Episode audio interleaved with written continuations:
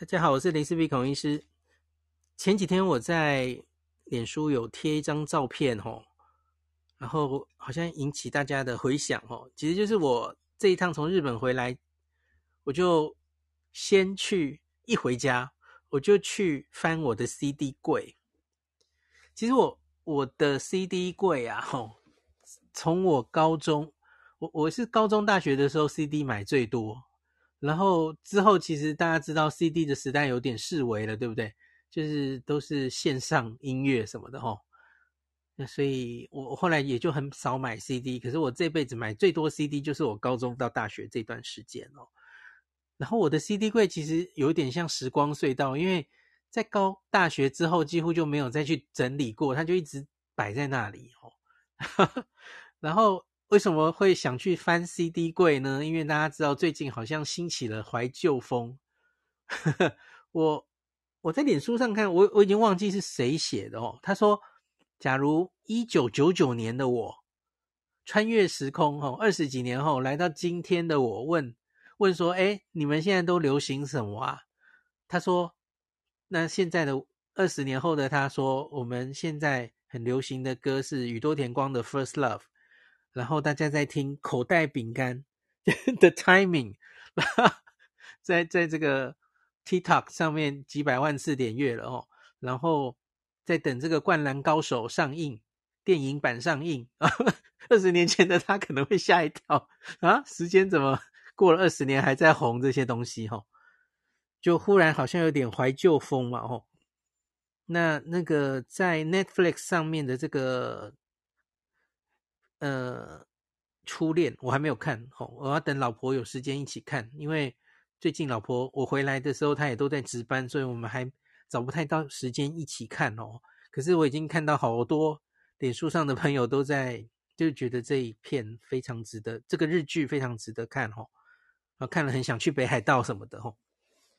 那听说这个这个就是这根本就是一个宇宇多田的狂粉写的。根据歌来编出的一个剧情吧，吼，主要是根据他的三首歌了，吼，《First Love》初恋，还有一首是什么？是什么？是 Automatic 吗？好，不重要，这重要点是《First Love》，这个是我我就是找出了宇多田光的第一张专辑《First Love》。然后还有我当年有买口袋饼干跟黑色饼干的专辑嘛，吼，然后我就贴出来，很多朋友就很惊讶说：“哎，你为什么连侧标都保留着？”吼，这个是我个人的怪癖，也不是怪癖，因为大家知道有卖那种 CD 的套子吗？吼，就是可以套进去保护 CD 嘛，吼，我我从很久以前，我姐是日本那个日以前的日亚航然后的空姐，所以。那时候日本唱片行有出这种 CD 保护套哦，所以我就请他，就是常常会帮我买，我我的 CD 都保存的好好的这样子哦。那这样子的封套就可以把那个边边边的那一个呃边的说明的都还一起很完整的保留住嘛哦。我记得我高中的时候哦，好不容易托我姐姐从日本买的。中森明菜的 复出，中森明菜曾经自杀过嘛？哦，然后他后来自杀未遂，然后一九九一年终于复出的那场演唱会，哈的那个边边，哦，被我爸丢进垃圾桶，然后我就哭得死去活来，把把他们吓到了，从此他们不敢乱丢我的 CD 边侧边这样子。哈哈哈呃，就是这三张哦。那我稍微讲一下这三张专辑，真的很重要哎吼。宇多田光，这根本是非常，现在回想起来也会觉得这根本是一个怪物般的存在哦。First Love 是他的出道专辑，一九九九年三月十号发行，这全部十二首歌都是他作词作曲。可是当年他也只不过十四到十五岁。这一年中做出来，而这一张专辑是目前日本音乐史上第一畅销的专辑，哦，总共卖了七百六十五万张，七百六十五万张。第二名、第三名好像都日本没有几张专辑销销售超过三百万张的，我记得没有超过五张哦。他的第一张出道专辑，十四、十五岁制作的这张专辑就七百六十五万张，而且这就是他人生的最高峰。他最后后来连自己都没有办法超越自己哦。当然，可能有一些时代的因素嘛，吼，后来就比较不是买 CD 的时代了，吼。可是这真的是想起来非常非常怪物的存在，吼，有点像是 NBA 的 LeBron James，哦，他一出来就已经是一个完成品了，哦。他，你去找他第一年打 NBA 的数据，其实就已经根本他也没有什么进步，他就一直都是那么稳，很恐怖，跟听当肯有点像了，吼。就真的是怪物的存在，一出来就打破各种音乐销售记录。当年她也不过是十五岁的一个小女孩哦，然后完全造成宇多田的社会现象哦，改变了之后的日本乐坛。后来有很多这种模拟宇多田的成功模式的歌星出现，这样子哦。那这十二首歌都是他自己作词作曲。他出道其实不是这张专辑了哈，他出道。是十二月九号，宇多田的生日哈，在一九九八年十二月九号出道曲是 Automatic，那后来出了第二张单曲是 Moving Without You，然后才是这一张专辑。那这张专辑的同名单曲就是大家很熟的这张 First Love，是后来有单独单曲化哦，也卖了快一百万张哦，好恐怖哦。那这张专辑呢，第一周销售量，第一周的销售量才一周，它就卖了两百零二点七万张哦，这是当时的历代第三名。可是它的后劲非常强，继续卖哦，一个月后它就破五百万张了。五百万张，这是日本前无古人，大概应该也是后无来者的记录了哈。那日本到今天累积销售量已经是七百六十五万张，那全世界的话，大概已经卖破一千万万张了哦。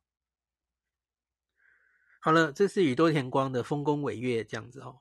宇宇多田光前一阵子好像还在 Twitter 就惊讶说，诶，他今天的这个 First Love 的下载量哦，好像日本是第一吧，然后台湾也第一。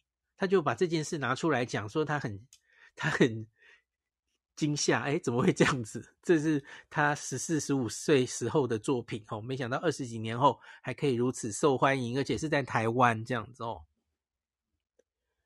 然后就一大堆台湾网友去他的推特下面留言说，呵 呵请他来台湾再开演唱会什么的。哦，然后另外就是最近。我在日本的时候，有一天就 Nobuhiro 就传给我说：“哎，今天这个呃黑色饼干会一日限定、一夜限定复活哦。”诶呃，然后我就赶快 守着电视看哦。我相信大家很多人大概都看过了吧？哦，这个是我大学时候的回忆了哦。当年有一个非常受欢迎的节目哦，叫做《火焰大挑战》，未来日本台演的哦。它的日文应该叫做小内小南，就是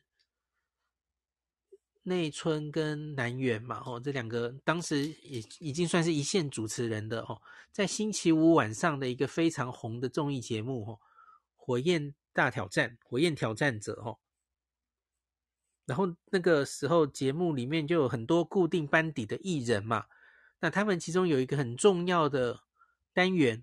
我我印象里很深刻的一个单元是那个，其实这些这些节目在 YouTube 上面现在都看得到，你自己去搜 Google 一下关键字，其实就有了。可是通常都没有中文字幕了。那我记得有一个很我我印象很深刻的是那个艺艺人的社交舞竞赛哦，这个是其中之一。那第二个我印象最深刻的大概就是。他们在节目里推出了两个音乐团体，然后互相竞争嘛，一个是口袋饼干，一个就是黑色饼干这样子哦。然后特别因为黑色饼干的主唱就是徐若瑄嘛，是台湾人啊，所以当时我们就会很关注在日本的话，多半的人可能我不知道是不是算多半哦，因为在节目里，口袋饼干好像是正方哦，黑色饼干，然后黑色嘛，然后它的代表常常是一个蝙蝠，就是被塑造就是对抗口袋饼干，然后是有点反派的感觉吧哦。那可是因为 Vivian 这个人设的关系。徐若瑄当年是刚刚到日本发展的一个台湾艺人哦，然后他又有点天然呆的那个样子嘛哦，所以他怎么样都不像反派啊。你要我说反派，我觉得千秋搞不好还比较像反派耶，因为我我当年，呃，在节目上我其实就只看节目啦，我我其实不太喜欢千秋诶，这当然是我个人的感觉哈。因为千秋是动不动就臭脸，然后就是很任性的那种感觉啊，然后就感觉 Vivian 是被欺负的那个哦。反正最后其实就是口袋饼干跟黑色饼干就变成各自有拥护者，然后两边因为这样的冲突都变得很红哈。两边其实陆续推出几张单曲都非常受欢迎哦，呃，都有卖超过一百万张过哦。那在所有这一个节目里推出的单曲里面，最成功的一张就是《Timing》这这张单曲。